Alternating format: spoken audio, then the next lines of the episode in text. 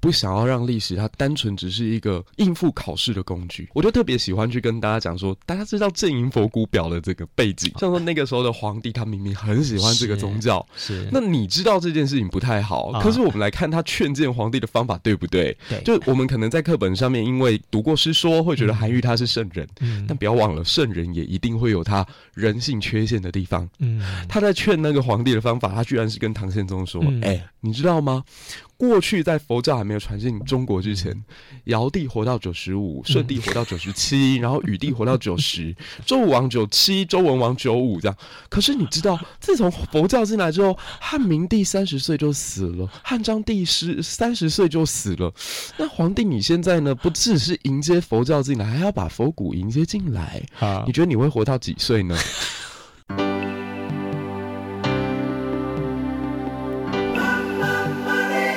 欢迎收听《南方生活》。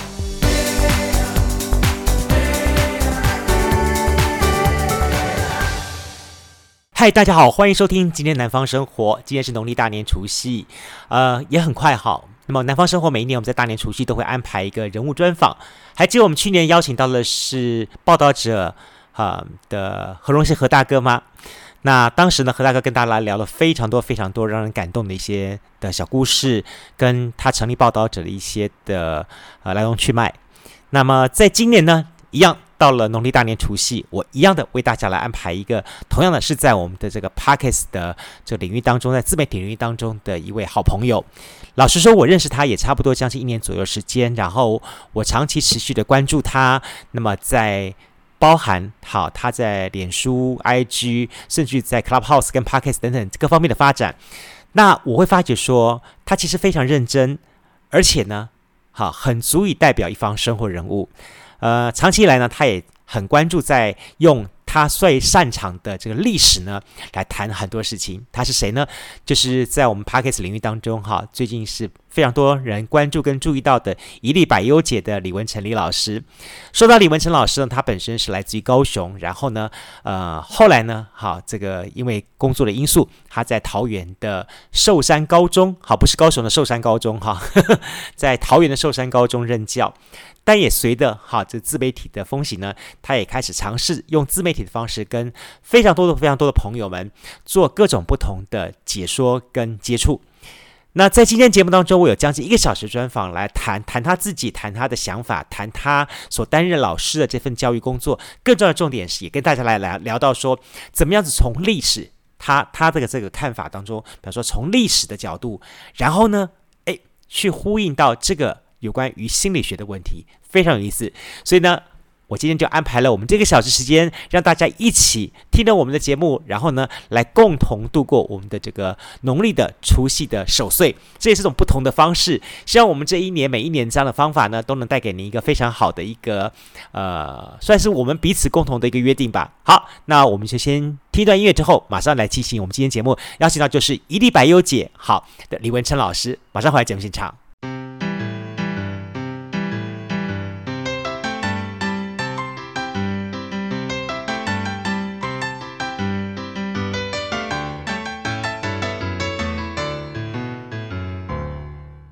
今天节目当中，我们邀请到了这一位很有意思哈，呃，有人称他为叫做“行走的故事书”，还好还好，你不是那个什么那个什么修杰楷叫“行走的荷尔蒙”什么之类的，哦、没到那么帅。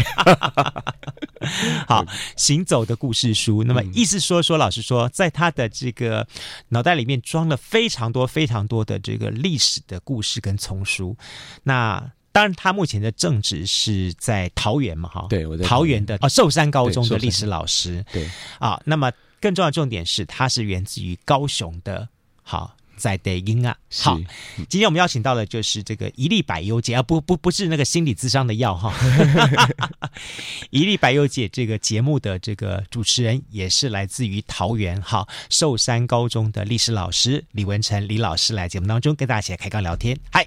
文成你好，Hello，大家好，各位听众朋友，新年快乐。嗯、OK，好，呃，我要介绍那个李文成，是因为说我很早在看到他、听到他的东西的时候呢，我第一个反应是说，我看到了谢哲青的年轻版，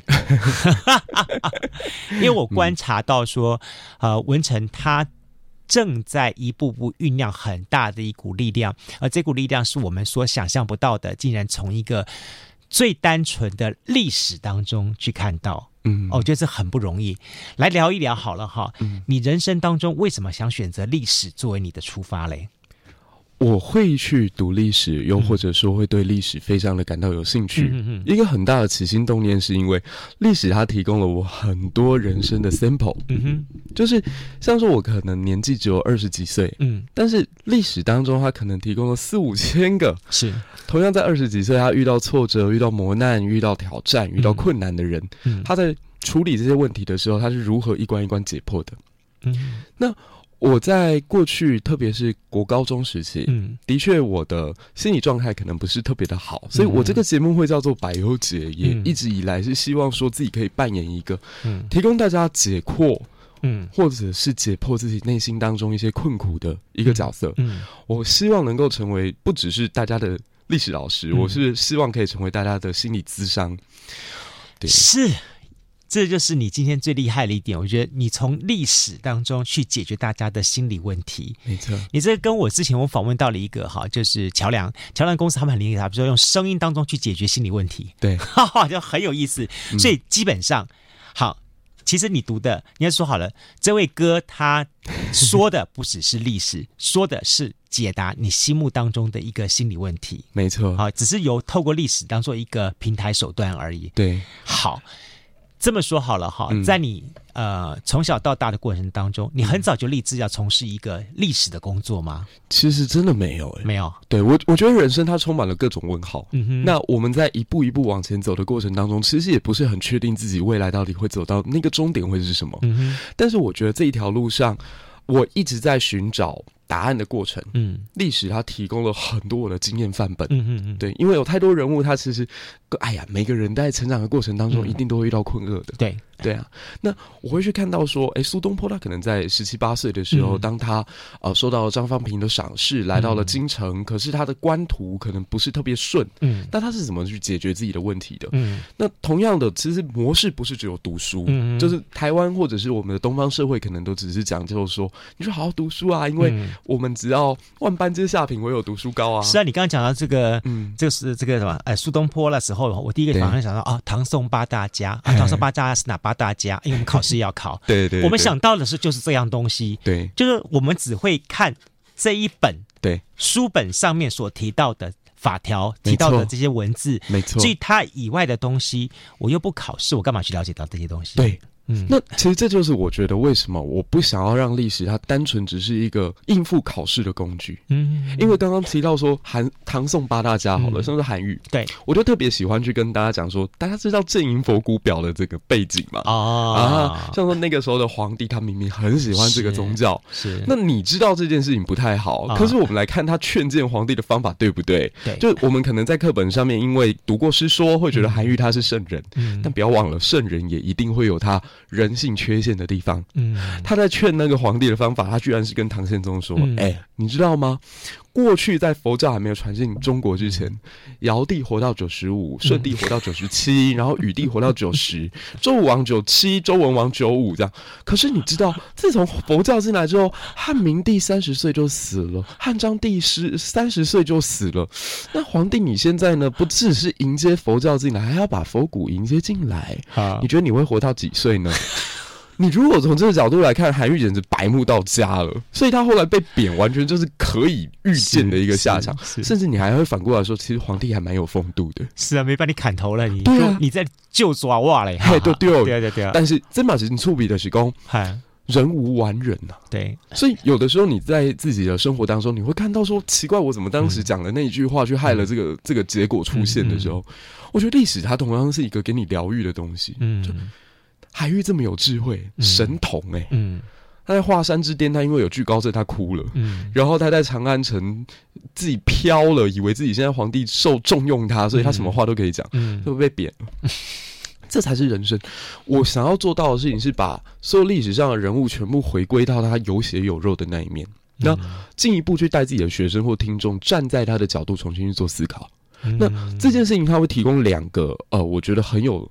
对我们的人生很有帮助的点，嗯嗯、第一个就是说，你有了一个换位思考的能力，这刚好是我们现代人最缺乏的东西，叫同理心。嗯，因为有了现在的很多自媒体，有了 FB，有了 IG，有了抖音，嗯，每一个人他都可以是自己小圈圈里面的偶像或 KOL。嗯嗯嗯。可这久而久之很可怕，因为你会觉得别人都是在看我表演。嗯嗯嗯。那你会忘了自己，或忘了身边的人，他现在或许他真正最需要的东西是什么？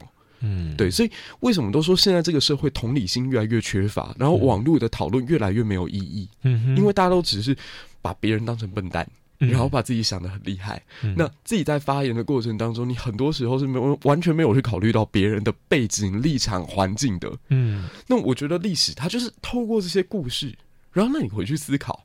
你有没有曾经当过韩愈这种角色？嗯，你有没有曾经讲话如此白目？你有没有觉得自己很正确，然后就开始对别人公开完全没有保留的批评跟攻击？嗯，那你有没有想过被你攻击的人，他内心世界当中受到了多大的创伤？呃，我们跪求唐宪宗现在的心理阴影面积，嗯，他从小到大这么信佛教，嗯，然后你现在告诉他说佛教来了会害你短命，然后说那个佛骨舍利居然是什么夷狄的骨头，这个是秽物带进来对宫廷不好。嗯。你现在想想看，你如果是皇帝，你真的会接受这样的建议吗？嗯，那我们当然现在已经不是皇权社会了，可是我们生活当中有太多比我们。啊、呃，长辈啦，或者是公司的上、嗯、上级啊，你不要讲别人，你跟阿妈讲说，哦，今天没上白啦，今天不喝啦，什么？你阿妈真的被一巴掌打下去。是啊，你听到已经刚控，对对对，啊，可是咱细汉拢有做过这种代志啊，就是跟阿妈讲白不好啦。那你可能是基于善意，嗯，可是你有没有想过，你这样的善意直接出来的时候，对别人也是一种伤害？嗯，那我觉得这是第一点，就是让自己察觉到自己在故事当中，你可以看到自己可能做错的部分。嗯，那第二个部分就是说，我觉得。你也会选择去原谅自己某一些，呃，可能心中的某些遗憾，嗯，就你看到这些人，这些大人物，他在年轻的时候，或在他都已经出世了，都已经变成呃官员了，都还可能会出现这样错误的时候，你或许会对自己的现在多一份的体贴或原谅，因为我觉得同理心到最后，你必须要去原谅的是你自己。你必须要去认清自己的糟糕的那一面，嗯、必须要去认清到自己做错的时候。嗯，但是最终你必须要是能够放下，你才有办法继续前进。嗯，那所谓的放下，并不是说对自己的纵容，对，而是你认清到自己不好。嗯，你知道怎么改，然后往前。嗯，我觉得这才是一个人生该有的积极的态度跟目标。嗯，我觉得我今天不像在访问一个历史老师，我真的放像访问一个心理学者。所以在你成长的过程当中，当你萌生这样的想法，你怎么跟家里沟通？你是不是一开始就选择走历史了呢？其实没有诶、欸，我觉得一开始我跟所有台湾的小孩一样，嗯嗯、就是我们那个成长的年代哦，呃，伟跟爸还是不记得，嗯、我们那个时候就是告诉我们。呃，可能出来这个社会，嗯，只会拿到二十二 K，是。然后我们是草草莓世代，是。我们这代的受挫能力极差极低，嗯、然后也没有什么竞争力，也不拼，然后生活锦衣玉食，从小没有吃过苦，对。然后我就会觉得，如果未来是这个样子的话，有什么道路是比较安稳的？然后家里都会告诉你，考个公务员，嗯，对，公务员的收入，军工教嘛，对，对军工教最安全了。那。现在可能哦，教职比较难求，嗯，但是财政税收这方面应该是永远都用得到的，嗯嗯嗯，对，所以我大学一开始就家人会比较鼓励说你往商科去走，嗯，男生读了一类之后，大概就文法商三个方向，是没错，对，那法跟商一定是家人会比较希望你去走的。对对，然后第一没办法就是法商，对，没错。对然后那个时候又觉得说，哎，你的口才也还行啊。那如果成为一个公务员或成为一个法界人士，好像也还不错。对，所以我在考试的时候填的志愿就全部都跟法商有关系。对，那我可能一开始把财经法填第一志愿，然后第二志愿就是财政这样。对对对，就 public finance 这样。那其实我觉得那个过程很很特别，就是说，很多人都会觉得你走了冤枉路，你你不是天生就读历史的人，你跑去。读经济干嘛？啊哈！可我觉得这个过程其实对我的人生帮助也很大。啊哈！就第一个开始有一些商业思维，还有 cost benefit 的这个分析的能力，就是你知道成本啊，你知道它的利益啊，然后你知道打 SWOT。对对对，我发现这些思维是一般如果你从历史科班出身不太会有的的因为这如果真的是纯粹历史出身的话，你就会在这个呃算是书的领域当中，或沉浸在历史的领域当中，不断的去深入研究。没错，然后到最后，可能他成就的就是你是一方的学者，对一个 scholar 的角色出来。呀，scholar，对对对。那我觉得我现在呃，就是因为有这些经济学的思维。那甚至还有囚徒困境的想法，嗯嗯嗯、我试着把这些东西带到历史里面去讲。嗯，像说早期为什么我们会看到春秋以前的中国社会，它是一个比较稳定、讲理的社会，嗯嗯、是因为当时大家其实博弈过程很简单，嗯，就用豫让的一句话来讲就结束了，叫做呃“士为知己者死，你为悦己者容”。对，所以当时就你对我好，我就对你好。对。那这个在囚徒困境或者是赛局理论当中是一个最单纯的赛局。嗯。可是为什么后来改变了？因为《孙子兵法》的出现，嗯，因为礼崩乐坏，嗯，因为社会需要有流动性出现，嗯，所以我不可能在你对我好，我就对你好，甚至叛变获得的利益更大，嗯嗯。所以我们看到在赛局当中或囚徒理论里面一个很经典的案例，就是当两个犯人同时被抓，嗯，你们两个如果同时认罪的话，一起要关五年，嗯，那如果你坚持不认罪，而对方认罪了，那可能他要关十年。你就没事了，对，你就没事了。那其实你有没有发现，如果你可以把历史跟赛局一起加进来讲，甚至把蒋介石当年上位的过程当中套入赛局理论，然后甚至把蒋介石跟毛泽东当时国共内战时期用 SWOT 来进行分析，那会变得极端的精彩。哎，你是我所见过第一个用这样的方式在做的人呢。那我觉得这个很有意义，就是很多人问我说：“你学历史，但对你现在生活上有没有什么直接的帮助？”对，我常会用吕世浩老师讲的一句话带给他，我跟他说：“无用之用，才方为大用。”啊，对啊。你如果可以把经济学当中学到的东西，然后跟你在历史上看到的事件去做一个整合的话，你会发现它已经变成一种实用的呃生活当中的一种逻辑或哲学了。嗯嗯嗯，对啊，你在凡是看到别人或别的公司或别的个体他在做出决策的过程当中，你可以去分析他背后的这个行为。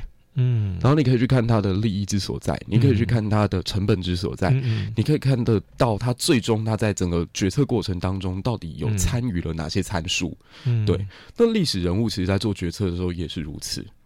所以这么说好了，在这种情况之下的话，嗯、你看历史，看历史人物会格外的不同。对，好，我我们来现在抓好了。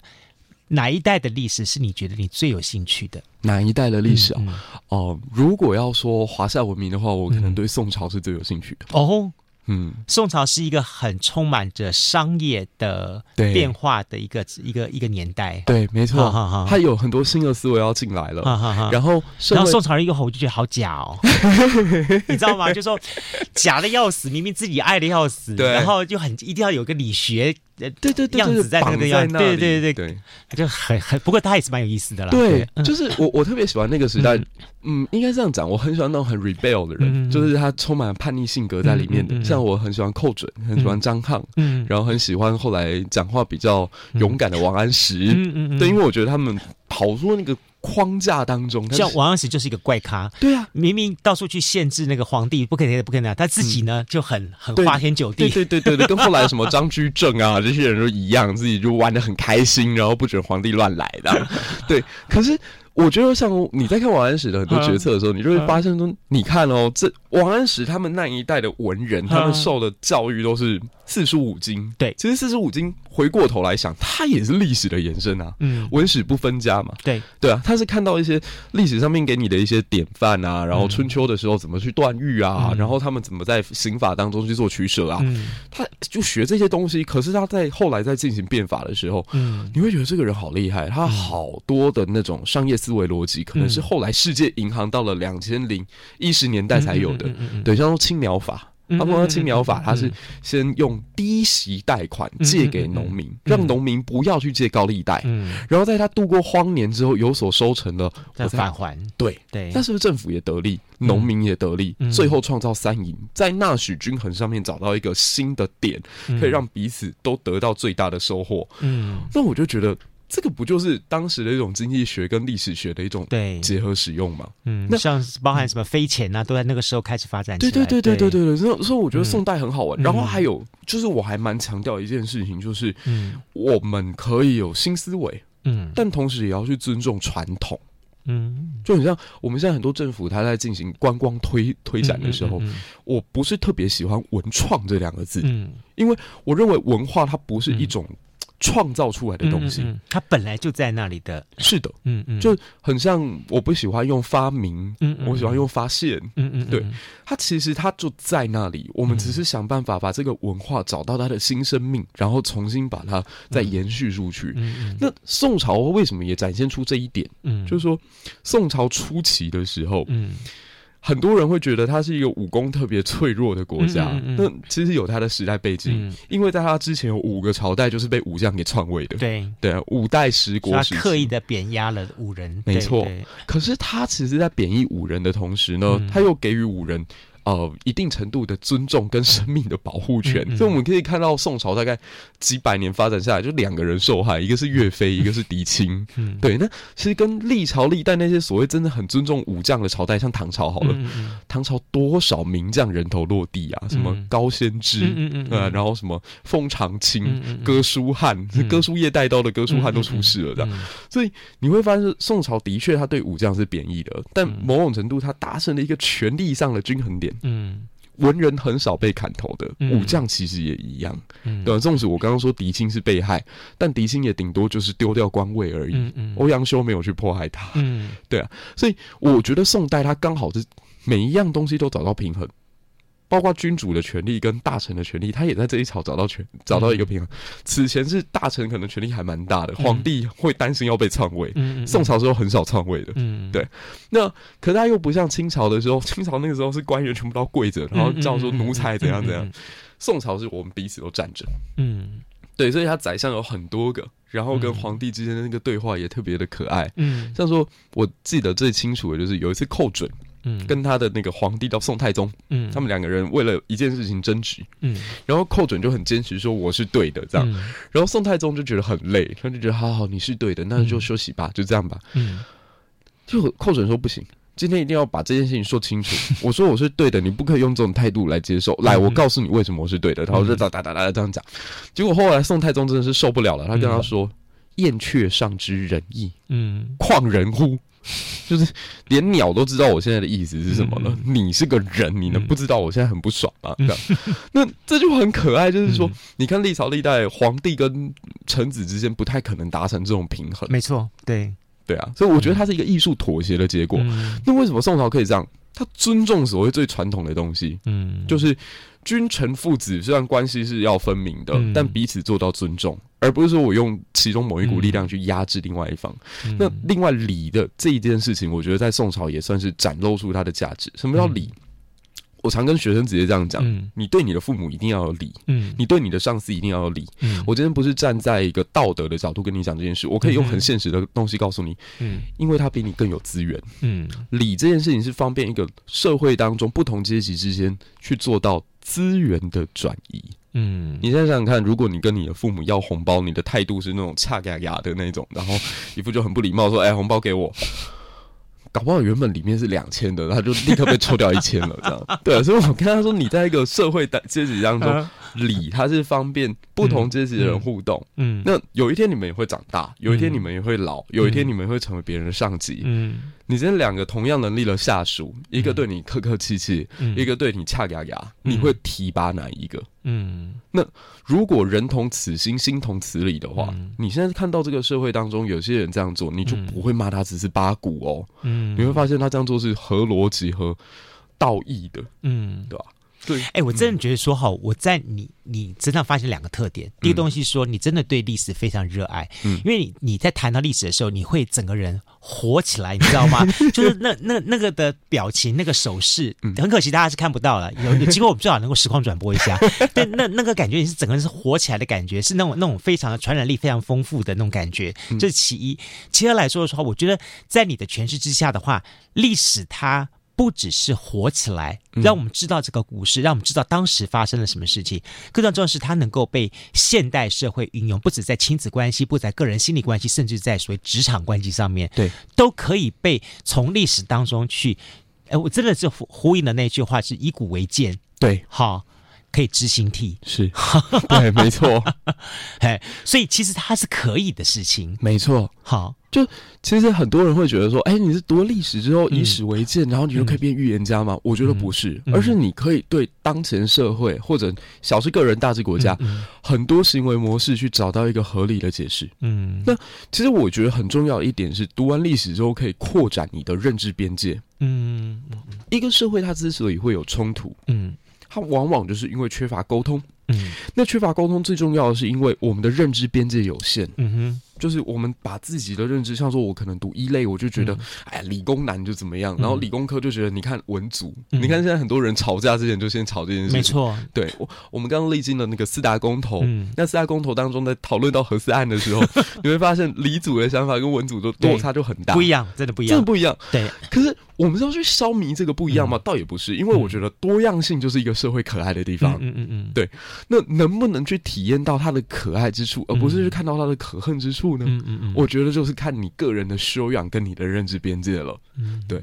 那我觉得历史学它刚好可以提供你这样的一个扩大自己认知或者扩大自己胸怀嗯的机会。嗯，因为你看到说，当一个时代它把某一个东西认为死理，它是真理的时候，你会发现问题就要出来了。嗯，大家要去争说我是那个唯一真理。嗯，那么无论是在学术上，嗯，生活中。就准备要爆发一种东西，叫宗教战争。嗯，对，欧洲就是这样啊。欧洲、就是嗯、没错，对。就当我认为说我才是对的，嗯、你们其他人都是邪魔歪道的时候，嗯、那个社会缺乏一个妥协的弹性的时候，嗯，那就要出大状况。这也真的是好印证，从我们这个年代，所以五六年级的，嗯、呃。对于教育的定义，然后一直延伸到现在，嗯，对教育的定义截然不同。以前我们就是真的就是一本书，嗯，他给我们找答案，对，就在上面找答案。你了不起，你在外面找一些课外活动的时候，或者是课外读物的时候，你找出来的答案，你还得要去跟你的老师做求证，嗯，对，不然的话呢？老师是不认同这个答案的，是。就像以前我们在做做解题来说哈，我们最重要的重要的是那个答案，对，不是你这个逻辑过程，对，经历过什么事情，不是，嗯，好，那现在的方式割弯截然不同了，是，那整个的在训练的过程当中，嗯。这个的逻辑走法非常重要。对对对对，对所以你在你你你你在学校里面，你跟你的孩子们、跟学生们在带这些东西的时候，嗯、你有没有遭受到一些不一样的挑战呢？有，你怎么带他们呢？这很好玩、哦，就是说，其实我非常非常喜欢这种新的教育模式。嗯嗯，因为过去在那个时代里面，我们追求一个凡事都是是非题。对，没错。对，就是圈差而两种选择而已。那现在我觉得是凡事都是申论题。嗯，那这才是一个社会或者是说教育它开始出现改革一个我觉得很重要的里程碑式的一个进展。嗯、其实每一个小孩或每一个人，嗯、他都可以是别人的老师，他也可能都是我们老师的老师。嗯，因为每个人凭借他不同的生活经验，嗯，他有他不同的人生理解，嗯，他走过的路，他看过的东西，嗯，跟你可以说是在两个世界。嗯，那我们所认知到的正确，它不过就是我们极为有限的人生经验当中所获得的一个东西而已，嗯、甚至是别人告诉你的。嗯，而我如何去试着去跟他们在不一样的认知的空间当中去进行到一个对话？嗯，对，那会是我嗯觉得蛮挑战的一件事。刚好现在我们台湾不是换了一零八课纲吗？嗯，嗯，那一零八课纲它比较。讲究就是说，你的课堂上能不能多一点讨论式？嗯，就老师引导学生进到某一个场域之后，那现在开始就没有师生之别，嗯，很像是古代那种希腊他们在进行教学的时候是在一个圆形的场域。嗯，嗯，嗯，我一直都强调说，圆形它就是他们民主的一个非常重要的起点。嗯，东方我们讲究的是。宫廷要在这里，皇帝坐在上面，嗯嗯嗯、然后大臣在往下。嗯，所以我们的权力跟我们的所有知识结构，它是一个同心圆式的。嗯，那你如果想要获得更好资源，你只有往中心这个方向挤过去。嗯、可是，在西方，他们大家是平等的，所以你可以看到他们众议院啊，他们开国会的时候，其实没有一个真正的核心所在。嗯、对，就是大家都是跟那个主席是等距离的。嗯。对，跟老师的距离也是相等的。嗯，我觉得我自己也在尝试做这件事。那会受到一些挑战，是因为的确有些学生会觉得你这种上课方式太过于聊天了。嗯，我们传统印象当中的上课就是老师你照着课本，是逐字逐句，对，然后可能做的就是呃里头某一些特殊名词的解释。对对，那大概就是这样，传道授业解惑。对，可是我觉得新时代我们还要再做到一件事情是讨论。啊，就是我尊重你们每一个人的想法，嗯、我也相信你们当中很多人的观点是很独特的，嗯、一起做分享。嗯、那观点在分享的同时，不是说你这个观点就百分之百正确，嗯哼，因为一定会有一些缺失。嗯，但我想要做到的事情是，让你可以不用受到拘束，可以把这些东西自由表达出来，嗯、然后我能够尽我所能的给予你回馈。嗯，那其他同学也可以站在不一样的角度去。看你这个观点当中哪里是有问题的？可是你这一点不怕你担心说你的老师身份不在了吗？嗯、因为在以前了，我们这个年代来说哈，我们会强调一点来说，师生师生，对我一定是个传道授业解惑的老师，是你是接受这个教育的学生，嗯，所以我们彼此的分际还是应该存在的啊。我我基本上是这样，我觉得我应该要有老师的样子，OK，但我不太想要有老师的架子。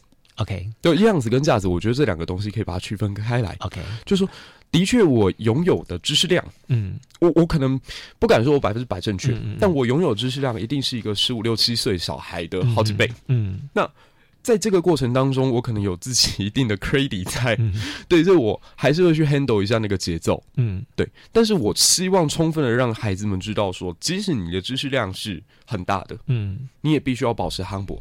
嗯，就是包括他们可能在英文阅读当中会去读到麦帅为子祈祷文。嗯，为什么麦帅麦克阿瑟一个这么崇高地位的人，他去祈求上帝的时候，嗯、是希望他的孩子可以永远保持谦逊。嗯，对啊，我我会告诉他们说，谦逊它的价值在哪里？嗯，因为满招损，谦受益。嗯，我唯有这样子才有办法接收到新的东西。嗯，可是当我低下头的时候，不代表说我是没有办法回答你的。对，我接受你们的挑战，嗯，但是我也我也是有自信，我才敢这样做。对对，那我觉得在这个过程里面，的确是挑战会比较大，嗯，因为一旦有人他现在的目标是要驳倒你，嗯，因为看你好像口才非常的好，口若悬河的，嗯、这种时候其实往往也是青春期的孩子特别想要 challenge 的一个对象，嗯，嗯嗯对，所以我在让他们打破权威的同时，我也在塑造一个东西是真正的权威，他是不怕被打破的，嗯。唯有那种很容易破碎的东西，嗯，他才要保持一个这么高的地位去告诉你，你只能听他的话。但一个真正的权威，他应该是坐在这里，他跟你的高度一样，但你会觉得不自然的，呃，就很自然而然的，你会有一种高山仰止的感觉。孔子所谓的高山仰止，不就如此吗？嗯，对啊，对啊。我直接想到的是，原来玻璃心是怎么来的？没错，对啊。你看玻璃心这件事情就很清楚嘛，因为他本身可能没有那个，嗯，所以他才必须要靠这种地位去维持自己的权威。没错，没错。嗯，这很有意思啊。对，所以这么说好了，对你来说，从小到大去读历史，去接触历史，然后甚至于决定选择历史这条路，嗯。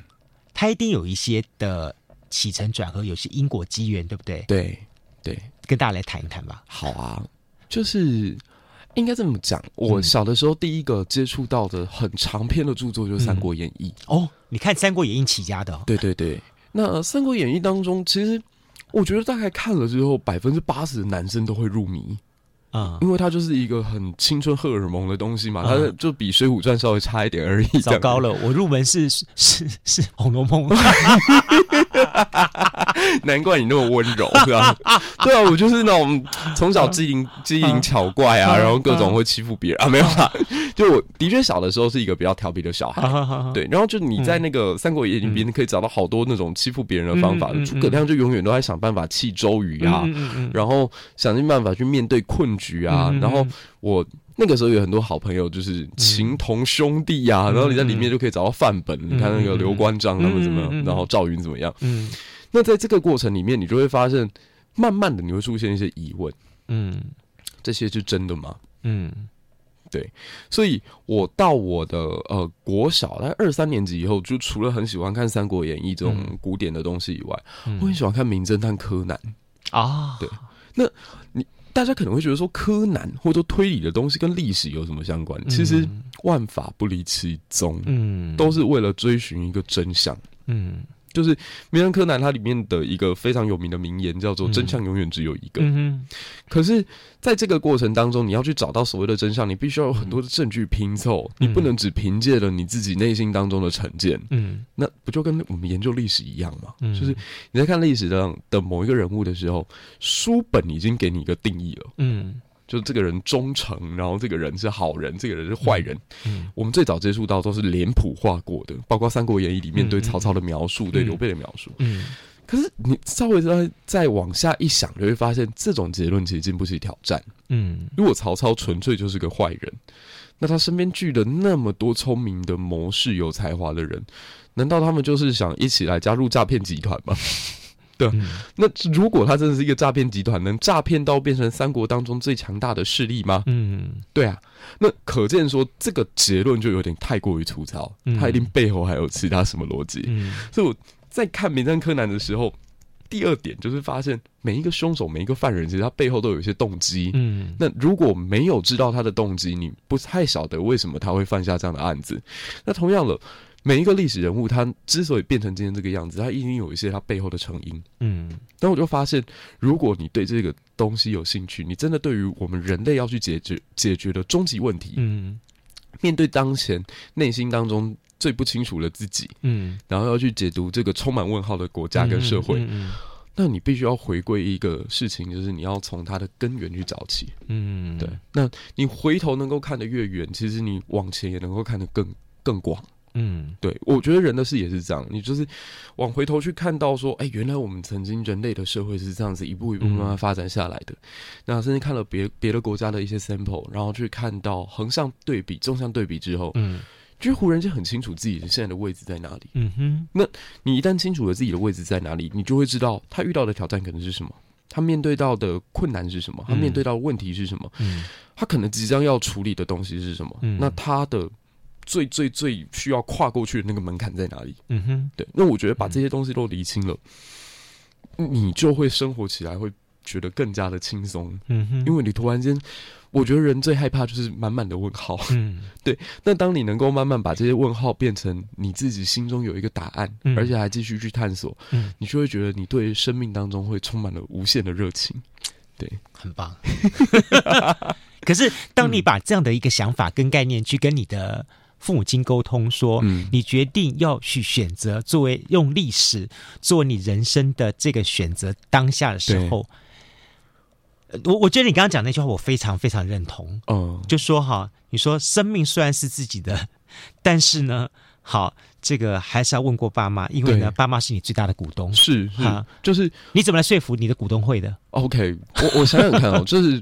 包括说，我如果现在身为一个公司的执行长，好了，那我现在有某一个投资案，他的确现在看起来的 cost benefit 好像嗯，嗯不是那么的理想，嗯、或者他的投报率不是特别的高。嗯，那这个时候我可能必须要能够拿出更大的勇气跟决心。嗯、我我当初跟我的父母是这样讲，就是、嗯、呃，如果我去读研究所，嗯，那从此之后我不会再跟家里拿钱，那我自己也会想办法把这个所谓财财务上面的事情解决掉。嗯，那。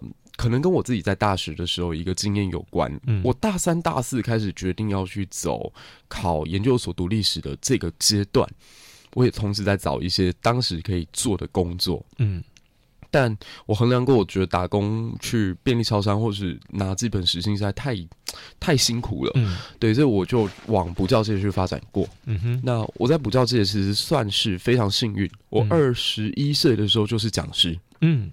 就是很多人不是进去的话，可能从行政补习班讲师这样。对对对，然后那个时候就是可以当补习班讲师。嗯、那等于说，我在这个过程里头就跟董事会有了一个交代了，嗯、就是未来的我的生命当中很多东西，我既然勇敢的做了决定，我也勇敢的负担这个责任。了解。因为我我我认为一个独立或者所谓的勇气，它其实要建构在是你要让其他人能够放心。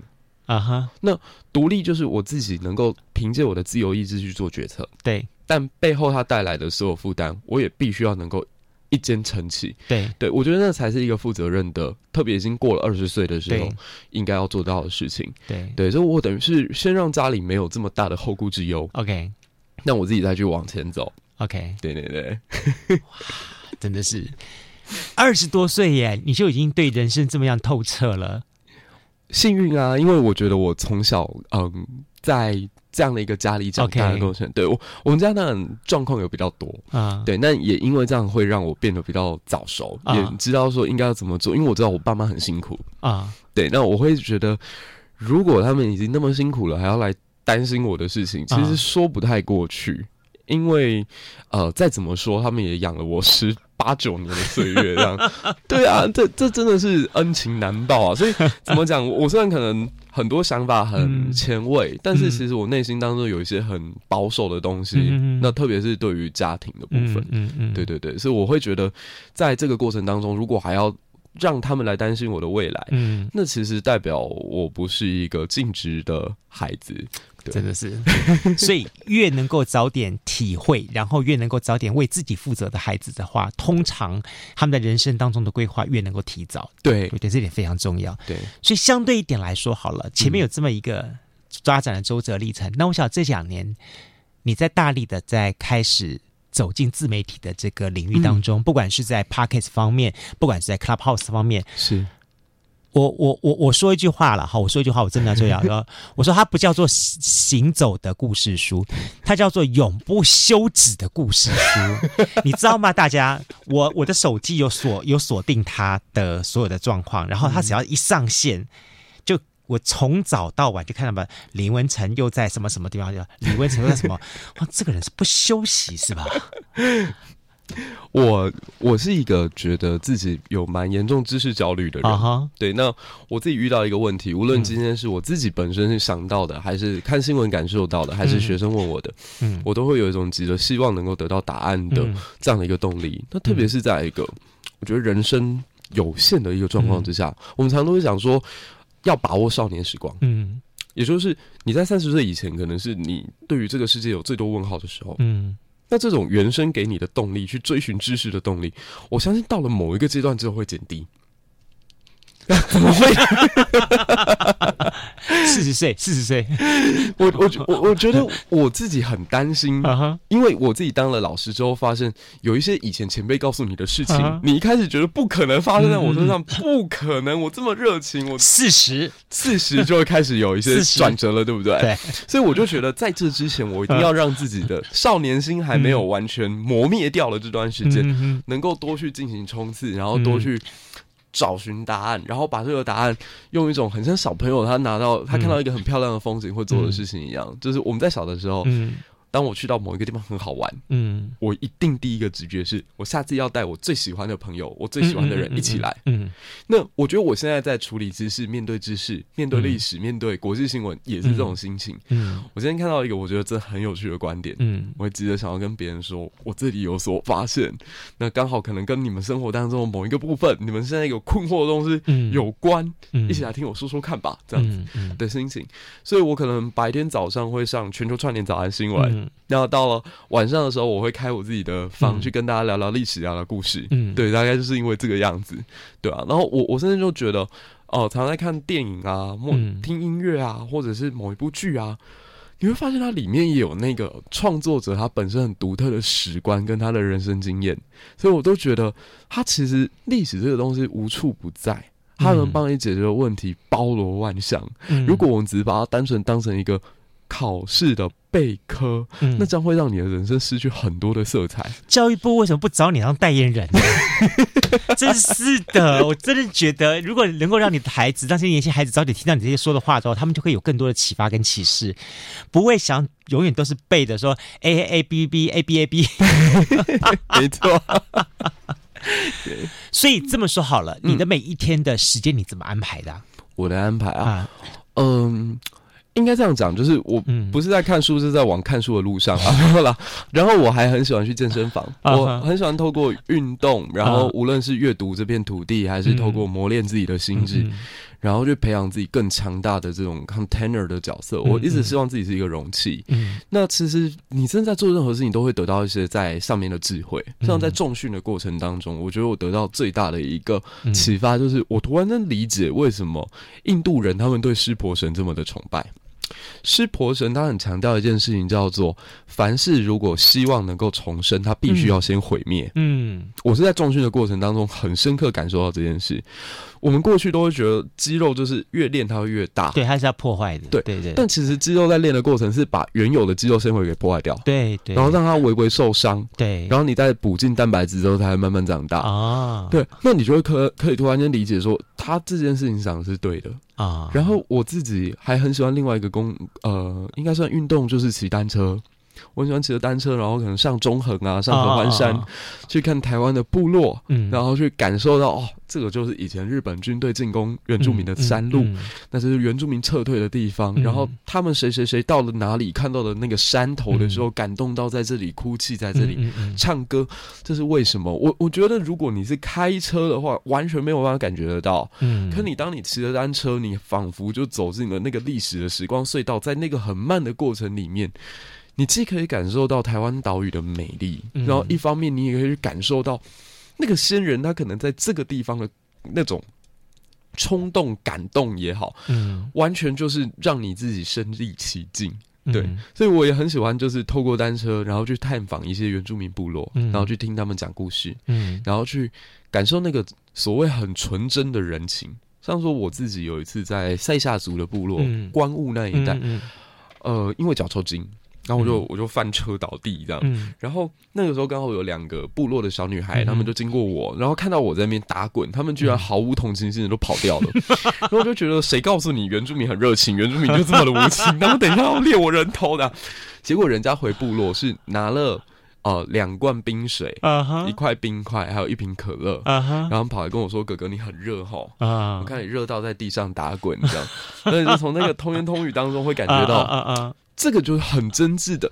我我们在书里面看到说，再多的告诉你原住民就是天真乐观，然后怎么样怎么样，你没有去亲自感受跟体验，没有经过这一个，我我觉得书本的知识如果没有办法跟我们生活的经验去做一个相呃对照的话，它很可惜，它就永远只是停留在书本上。嗯，所以我很喜欢一句话，就是读万卷书也同时要行万里路。真的，对。那我们很多时候在讲说，我们很爱台湾这块土地，嗯嗯嗯、然后很尊重它的文化，很喜欢什么东西。我我觉得，如果我们没有亲自用自己的双脚、用自己的双眼、嗯、用自己的五感去体验的话，嗯，其实他感受到的就是纸面上面的资料而已。嗯，对，它是没有温度的。你唯有真的到那个地方去，你才会感觉到，原来文字当中没有半点溢美之词。嗯。你这一讲，让我想起来了，你真的是呃，我我自己生命当中的印证，就是在三十几年前，我那时候从大学毕业的时候，嗯、然后我们那时候流行到这个蓝屿绿岛，嗯、好去那边去那边，就说有点像是自己学生去那边玩，待一个好像可能一个礼拜或者一个月这样时间，在那个地方感觉说，然后我们那时候就在学校里面，嗯、国小教室里面，然后那搭一个蚊帐在那边睡觉，对，然后。我经常晚上会会被吵醒，呵会被吵醒，是因为那里小朋友跑过来说：“你为什么不回家？” 晚上大家都应该要回家睡觉了，为什么你不回家睡觉？要要你要在我们学校里面睡觉？嗯，那在你这么辛苦的话，这样我拿我回家拿我电风扇帮你吹好不好？哦，就就那种感觉会觉得很很很窝心的感觉，这样东西。同样道理说一样的，你会鼓励你的孩子或鼓励你的学生们，嗯、然后用什么样的方式去？看见书本上的知识呢？其实我也会蛮喜欢带我的孩子们真的去骑单车或去旅行。嗯，有我也看到你的脸书上经常会做这个分享。对对，因为我我觉得很多时候你在课堂上讲的很多，嗯、呃，你没有办法亲自去体验的话，嗯，那真的说说白了也是我的知识而已。嗯，小孩跟你的连接度不会高。嗯，那甚至他没有办法体会到你现在所讲的这些东西是什么。我有去亲自验验证，嗯，这跟我很喜欢的一本书也有关，嗯、就是呃，德国有一个作家叫赫塞赫曼，嗯，他大概在一百多年前写过一本书叫《流浪者之歌》，嗯，那《流浪者之歌》也是我跟我很多呃感情特别深的学生会去聊到的一本书，这样，它里头就有一段对话让我到现在都很很印象深刻，就是里头的男主角曾经去见到佛祖，嗯，去见到已经成佛的悉达塔。嗯，然后那个男主角就跟他说：“我觉得你讲的一切都很有道理。”嗯，可是我如果没有亲身去经历过那些痛苦、沉沦、折磨以及堕落，嗯，我怎么有办法变成你这个样子？嗯，然后那一段话，其实我当下看的时候，我不能理解，嗯，就是说，人家就告诉你这样是对了，你为什么会觉得还要去自己去探寻，还要去受伤？人家就是为了避免你受伤，所以才这么做的，不是吗？可是我突然间在这个想法一出现之后，就觉得，那我自己呢？嗯，别人也曾经在我很小的时候就告诉我，怎么样做可以避免我自己受伤啊？嗯，可是我有接受过吗？嗯，告诉你这个阶段这一段恋爱不应该，嗯，告诉你这一段时间你应该好好读书，嗯，告诉你这一段时间所有的付出都只是付出东流，嗯，因为没有人会在这个阶段就找到他人生的另一半，嗯，你也都不听啊，嗯，可是你会后悔有经历过这些事吗？你不会，嗯，那是你成长的养分，嗯，对。那同样的，我觉得在学习历史或者是在我们在讲说台湾这块土地上面的故事的时候。我一直都希望能够亲自把他们抓到现场去。嗯，那有的时候我也不需要讲太多，因为桃李不言，下自成蹊。嗯、有一个道理，你到了那个现场，我我最印象深刻的一件事情是，我一个小孩他，他嗯，算童年的时候有点走歪掉吧。嗯，那我在认识他的时候，他就是年纪轻轻，但是一头白发。那他是一个压力特大的孩子，嗯、那因为他所喜欢的东西也有不是主流社会或者是老师们会觉得正确的一条方向，嗯，他就很喜欢修车，嗯，对，他就对那些零件那些有的没有的东西很有兴趣，嗯，可是身边所有人都并不认同，嗯。那我就心里想说，如果我单纯跟他讲修车很好，嗯、修车很棒，这是你的兴趣，你就去做。嗯嗯嗯、我觉得那太制式化。嗯，我应该是让他亲自感受，说他是 useful 的，他是真的有用的，让他在这个里面找到回馈感。嗯、所以有段时间我很喜欢带他去骑单车。嗯，因为在骑单车的过程当中，我的车会出问题。嗯，他就愿意帮你。做这个解决问题的人，没错，对。那在这个过程 当中，他就会感觉到说，有三件事情：一，有人跟他有共同兴趣，我们都喜欢骑单车；对。二，这个过程里面，我会给他知道一个道理，是你的兴趣，它非常有意义。嗯。第三个是你做得到，你完成得了。嗯。我那个时候好像跟他定一个目标是，如果他高中能够考上他的第一志愿，他想要考一间呃工科的学校，这样子。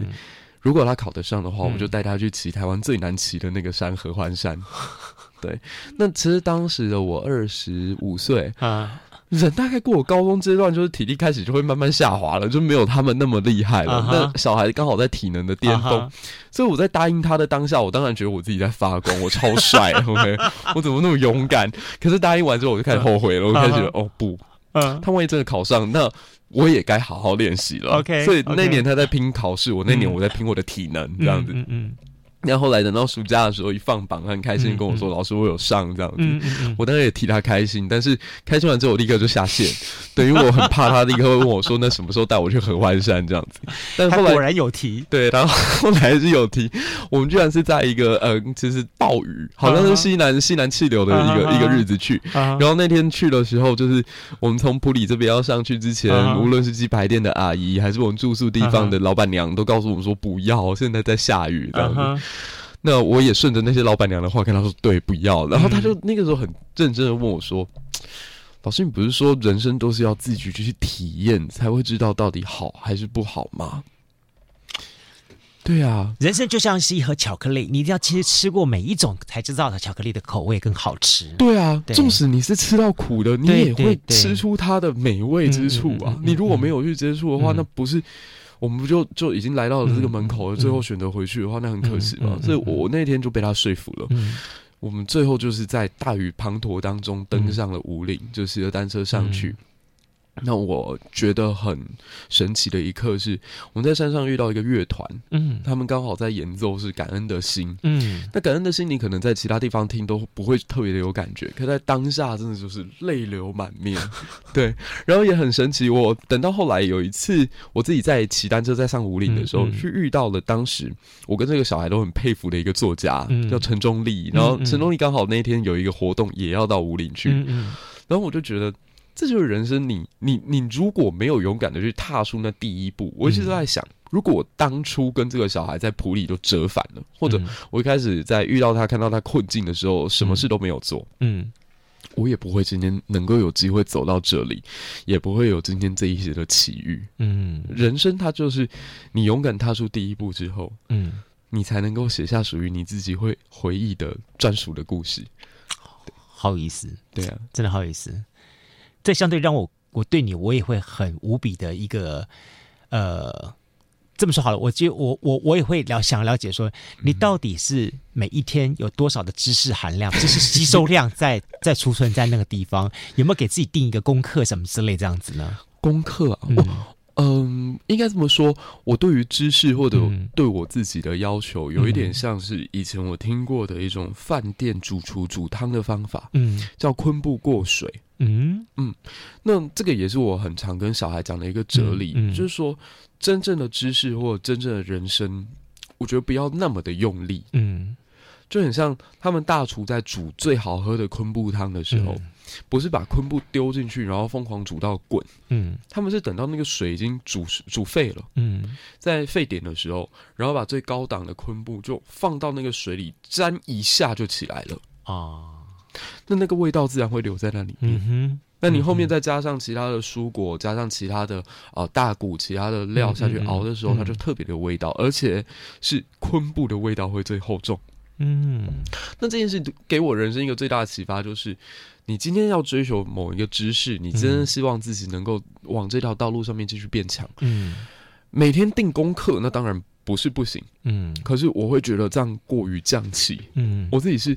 今天有所感，我今天突然间对某一件事情很有想想法，很有兴趣的时候，我会往那个地方，呃，做很多努力。嗯，可是灵感这个东西，它没有办法预定。嗯，它有时候就是今天早上你可能在搭车的时候，哎，看到了某一个孩子跟他妈妈讲了某一句话，嗯，或者是哎，从你的手机 app 里面跳出来一个国际新闻，嗯或者今天身边哪一个学生问了你一个你从来没有想过的问题，嗯，这个是我的灵感来源。那灵感这件事情，它就没有办法预定，所以我也不会特别设定说自己一定要在一天之内完成什么事情。嗯，对，保持你最大的弹性，嗯，那才有办法让你能够达达到或得到一个最大的发展空间。嗯，很棒。所以这么说，呃，如果说哈，对于一个家长、父母亲，对，想要跟他的孩子，嗯。呃，听完今天节目之后，你会给他们怎么样启示？他们有在彼此之间有一些不一样的一个沟通方式呢？嗯，我尤其对，特别是对于教育，对教育学习这一块，我觉得首先就是必须要先摒弃掉我们一些先有的成见。嗯，那这一点我觉得说来容易，但是知易行难。嗯，哦，举一个最简单的案例好了，我可能跟我现在的孩子们就差十岁而已，嗯、可当我看到他们在使用 TikTok 抖音的时候，我会受不了。对，那你知道吗？这就是 generation gap 的开始。是是，对。那我到后来，我决定怎么办呢？嗯，我也去体验一下，到底抖音可以带给你什么样的乐趣？好了，嗯嗯嗯，就是我，我其实是一个非常勇于尝试新东西的人。嗯，嗯，嗯，就是包括我们会做 podcast，也代表说我们在很早的时候就已经感觉到这个东西很有意思。嗯嗯，嗯，对。我希望大家能够先把心胸先打开。嗯，你现在看到任何小孩在使用的东西的时候，先不要觉得你们好奇怪。嗯，因为当你觉得他们很奇怪的时候，他们也会用同样的眼光看着你。嗯，对，人他是互相的。嗯，如果你对他的尊重到了某一个程度的时候，他自然而然会有所感触。嗯，我我认为说，小孩其实比我们想象的还要聪明。嗯，因为他们的生活世界很纯粹，他们接受到的东西。频率很单一，但是也因为这样，你对他好，对他坏，其实他非常容易就看得出来。嗯哼。那我觉得，我们站在一个家长或者是呃老师的角度，都是为了孩子好的。嗯，你不要让你的这份爱变成一种伤害。嗯，像你如果单纯是跟他们讲说抖音很瞎，嗯，或抖音就是中国的东西。他们会觉得很瞎。那你现在在做什么事情？你现在做的事情有比较有意义吗？你不也在追剧？嗯、你在看韩剧，然后你在看陆剧，不一样吗？老师，你最喜欢看《琅琊榜》了，对不对？这样，对不起，中国来的。OK，所以我觉得，如果你是这样讲的话，那沟通是无效的。嗯、你亲自去玩玩看嘛。嗯嗯，你唯有自己去感受到他到底问题出在哪里，嗯，你再来进行沟通，我觉得那才会有效。那我就会慢慢发现说，你有没有觉得在里头出现的一个状况，就是变成说。嗯，他几乎没有做任何有意义的事情，嗯，他可能就是长得好看，长得漂亮，嗯嗯嗯、然后他只要做一个手势，然后忽然就是几十万的流量就进来了，嗯嗯嗯，对。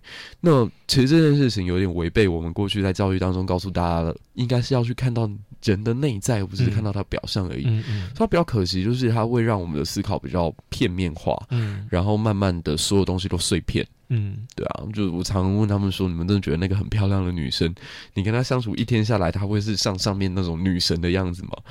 不会啊，那只是她的回眸一笑很漂亮啊。你知道她吃饭什么样子？不知道。嗯，嗯，那你花那么多时间去追一些其实你根本一辈子都理解不了的人，其实我觉得，嗯，与其如此，不如把自己养好。这样说，我我通常会跟男生这样讲，嗯。你们看，在上面会被关注到的男生都是那种身材超好的那一种。你们这个年纪该好好去运动。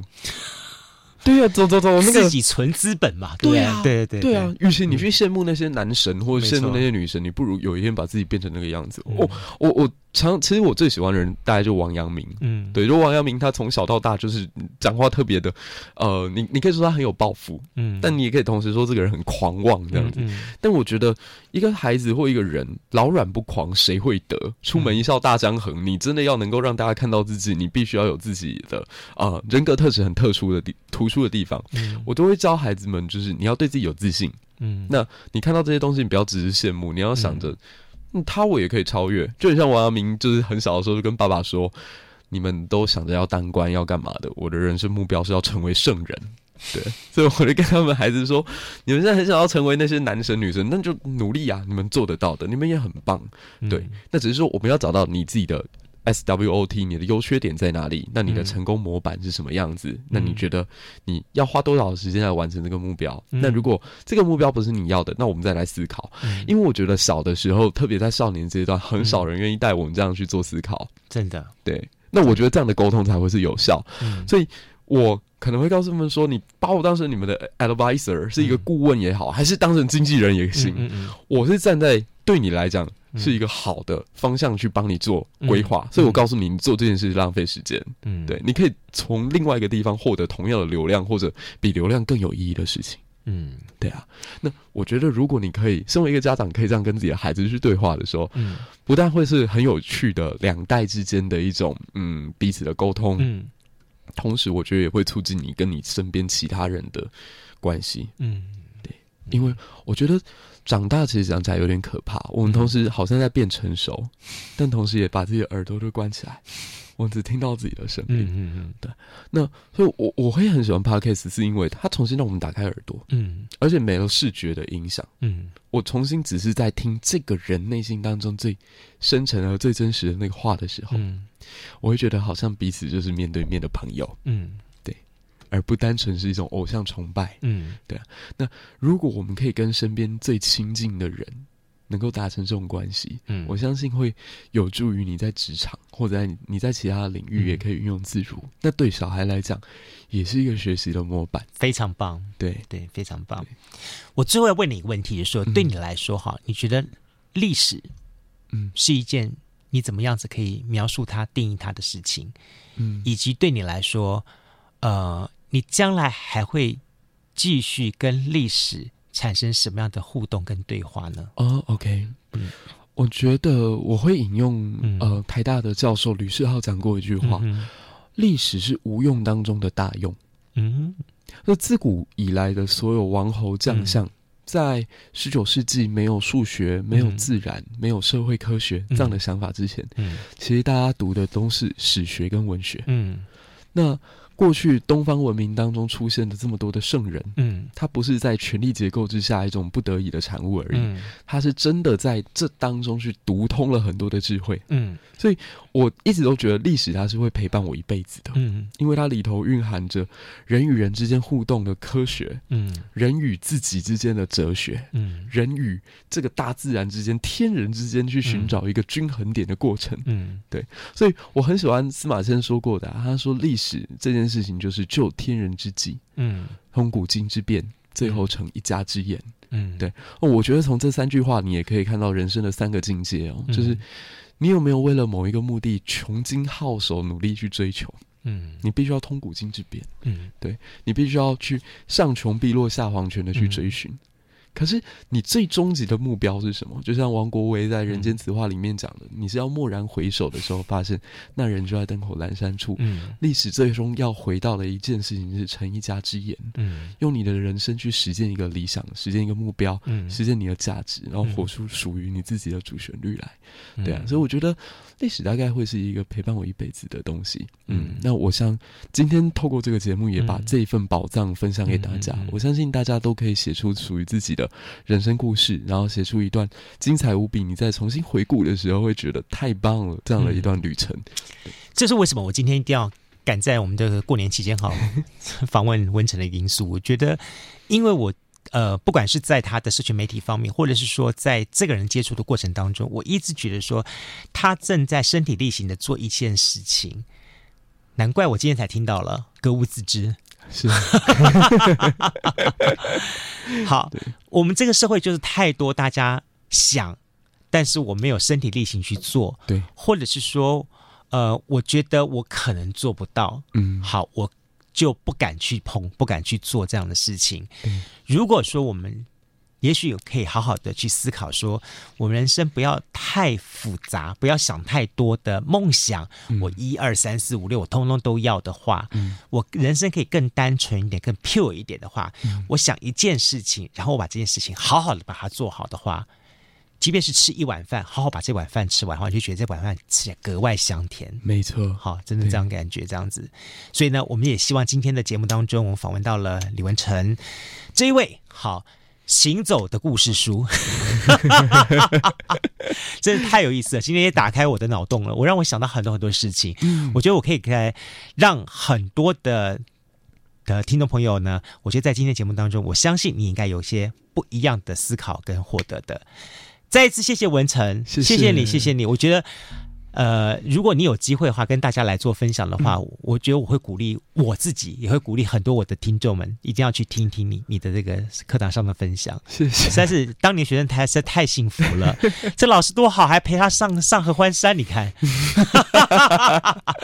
其实也是我的幸运啊，嗯、能够遇到一一辈子当中有这样的一个伙伴。我我一直都觉得说，嗯、教学相长，嗯、这句话不单纯是一个口号，嗯、是因为你在这些孩子的身上，你也可以发现自己很多的不足，但同时也会觉得教育它就是两个本质，嗯、爱与榜样。嗯，我会想要努力继续把自己的爱给传递下去，嗯、然后继续在他们人生下一个阶段里面，嗯、成为他们值得效法的对象。嗯嗯，好。电影可以开拍吧，可以开拍了。这是一个很棒的爱的故事。再次谢谢你，谢谢文成，谢谢。OK，拜拜，祝大家新年快乐，嗯，拜拜。加入南方生活，勇敢选择过生活的开始。欢迎关注南方生活 Spotify，以及按赞、留言、分享脸书粉丝团。南方生活，我们下次再见。